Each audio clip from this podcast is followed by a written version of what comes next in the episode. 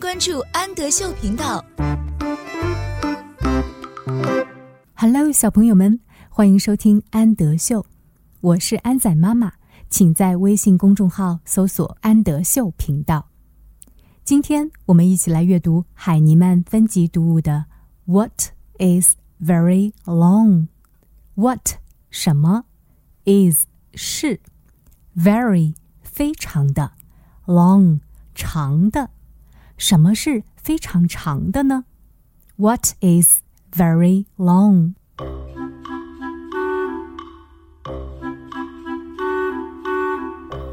This is a giraffe. Giraffe 长颈鹿，这是一只长颈鹿。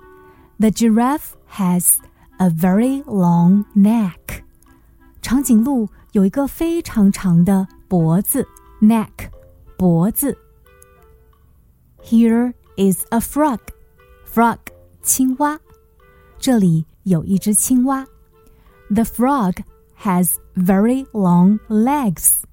青蛙有非常长的腿，legs 腿。Here is a bird. 这是一只鸟，bird 小鸟。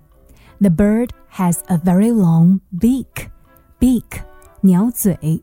这只鸟有一只非常长的鸟嘴。Here is an elephant，这里有一只大象。Elephant，大象。The elephant has a very long trunk。Trunk 表示大象的鼻子。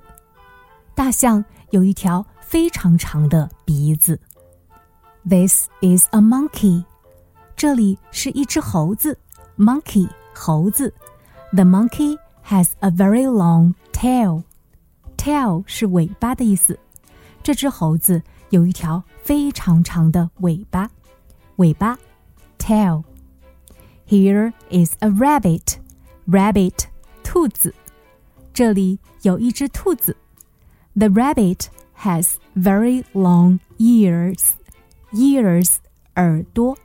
兔子有非常长的耳朵。 This is a walrus.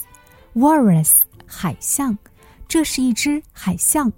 The walrus has very long teeth. Teeth 是牙齿的意思。